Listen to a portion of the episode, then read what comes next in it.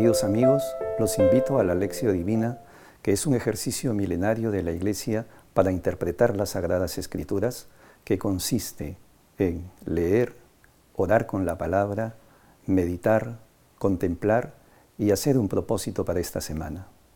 Acompáñenme.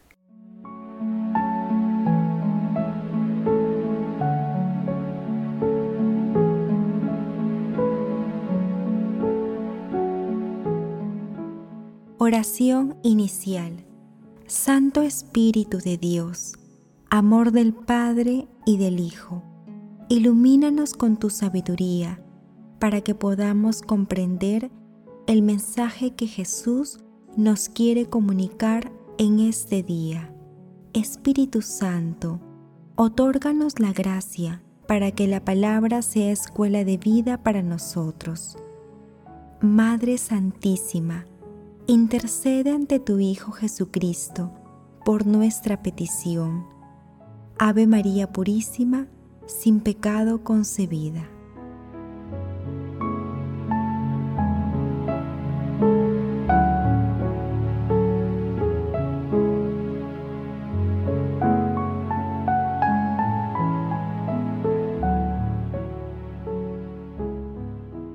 Lectura del Santo Evangelio según San Lucas, capítulo 12, versículos 13 al 21. En aquel tiempo, dijo uno del público a Jesús, Maestro, dile a mi hermano que reparta conmigo la herencia. Él le respondió, Hombre, ¿quién me ha nombrado juez o árbitro entre ustedes? Y dijo a la gente, Miren, guárdense de toda codicia, que por más rico que uno sea, la vida no depende de los bienes y les propuso una parábola. Un hombre rico tuvo una gran cosecha y se puso a pensar, ¿qué haré? No tengo dónde almacenar la cosecha. Y se dijo, haré lo siguiente, derribaré los graneros y construiré otros más grandes, y almacenaré allí todo el grano y el resto de mi cosecha. Y entonces me diré a mí mismo, hombre, tienes bienes acumulados para muchos años, descansa, come bebe y date buena vida. Pero Dios le dijo, necio, esta noche vas a morir, lo que has acumulado, ¿para quién será? Así le sucede para el que amontona riquezas para sí mismo y no es rico a los ojos de Dios. Palabra del Señor.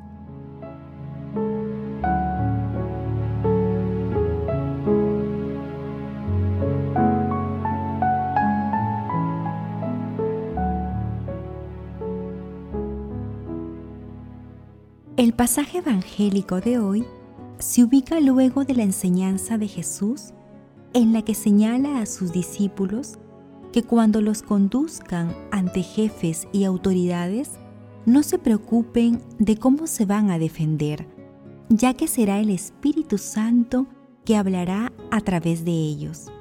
En la lectura de hoy, un hombre le pide a Jesús que actúe como repartidor o árbitro de una herencia, evidenciando que no ha entendido cuál es la misión de Jesús en la tierra.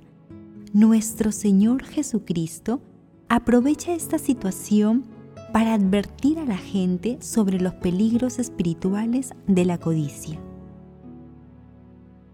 Frente a estos riesgos, Jesús plantea la confianza en la providencia divina, así como el ejercicio de la misericordia y caridad en la vida diaria.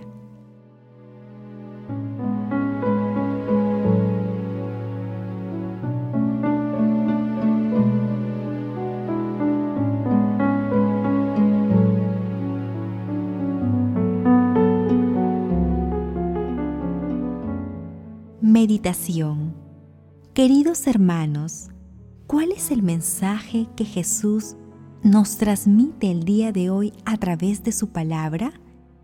El mensaje central del Evangelio de hoy es muy actual. Por un lado, vemos a personas que viven en situaciones deplorables, pasando necesidades extremas en alimentación, salud, educación y otros aspectos fundamentales. Y por otro lado, hay personas que realizan gastos superfluos. En el año 2018, la población mundial bordeaba los 9 mil millones de habitantes, de los cuales alrededor del 15%, es decir, 1.300 millones de personas, vivían en situación de pobreza, siendo la mitad niños. Mientras tanto, una pequeña proporción de la población mundial administra los bienes que Dios ha confiado a la humanidad. Las cosas materiales son necesarias para la vida, pero no deben ser la prioridad para un cristiano. Leamos a Lucas en el mismo capítulo 12, en los versículos 30 y 31. En cuanto a ustedes, el Padre sabe lo que necesitan. Basta que busquen su reino y lo demás lo recibirán por añadidura. Frente a la tentación de la codicia, nuestro Señor Jesucristo propone la plena confianza en Dios, en la providencia divina, buscando siempre alcanzar las riquezas que son gratas a los ojos de Dios. Hermanos, meditando la lectura de hoy, respondamos. ¿Somos conscientes de que Dios nos ha confiado los bienes que poseemos? ¿Cuántas veces usamos inútilmente las cosas que Dios nos ha confiado? Hermanos, que las respuestas a estas preguntas nos ayuden a hacer un alto para mirar nuestra morada interior y buscar aumentar nuestra riqueza a los ojos de Dios. Jesús nos ama.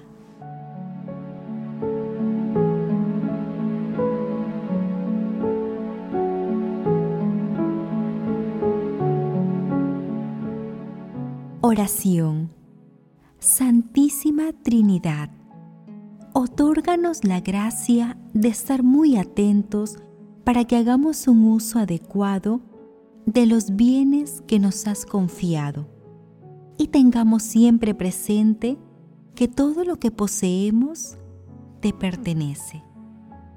Amado Jesús, concédenos que dóciles a la acción del Espíritu Santo, podamos siempre reflexionar sobre las difíciles condiciones de vida de muchos hermanos nuestros e inspirándonos en tu palabra, realicemos obras de misericordia y contribuyamos a que todos tomemos conciencia de que todo ser humano debe ser tratado con la dignidad de Hijo de Dios. Espíritu Santo, te pedimos por la salud espiritual y corporal de todos nuestros hermanos, enfermos, que están abandonados, sin ningún apoyo material y espiritual. Te suplicamos, no los abandones nunca, tú que eres el amor de Dios Padre y de Dios Hijo. Madre Santísima, Reina de la Paz, intercede ante la Santísima Trinidad por nuestras peticiones. Amén.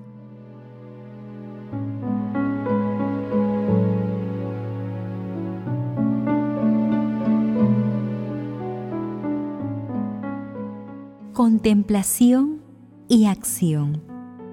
Hermanos, contemplemos a Dios con la oración de David ubicada en Primera de Crónicas, capítulo 29, versículos 10 al 19.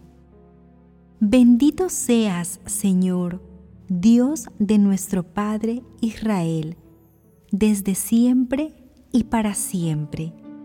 A ti, Señor, la grandeza, el poder, el honor, la majestad y la gloria Tuyo es el reino y el que está por encima de todo.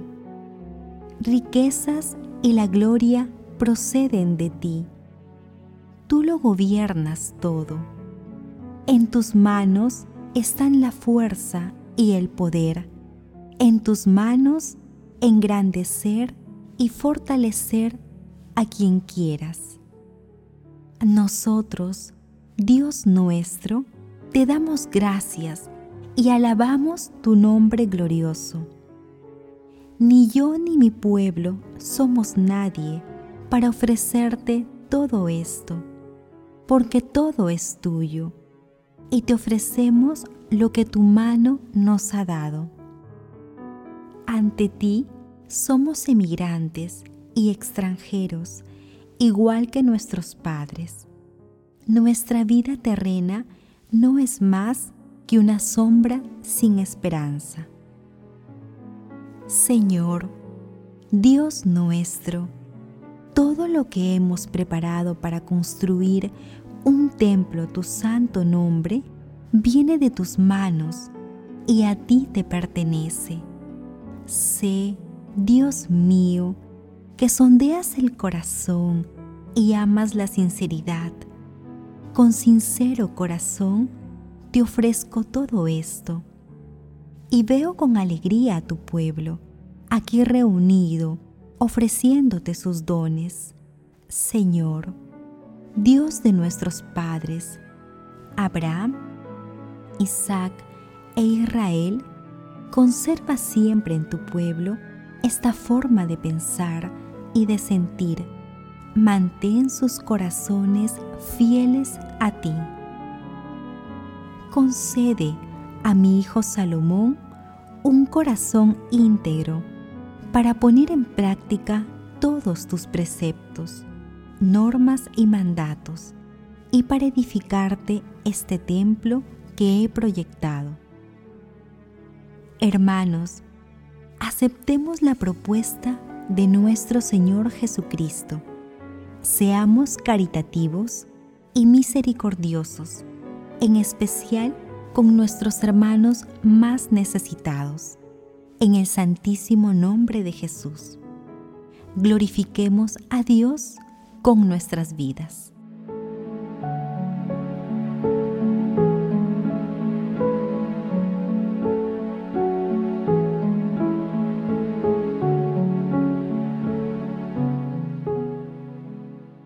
Oración final. Gracias, Señor Jesús, por tu palabra de vida eterna. Que el Espíritu Santo nos ilumine para que tu palabra penetre a lo más profundo de nuestras almas y se convierta en acción.